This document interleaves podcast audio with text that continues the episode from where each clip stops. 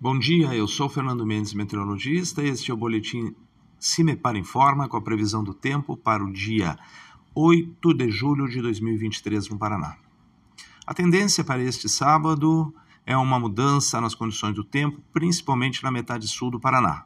Há uma frente fria que avança do sul em direção ao estado, de porções mais ao sul da região sul, com atuação principalmente entre o Rio Grande do Sul e Santa Catarina, mas que avança, trazendo condição de chuva e algum temporal.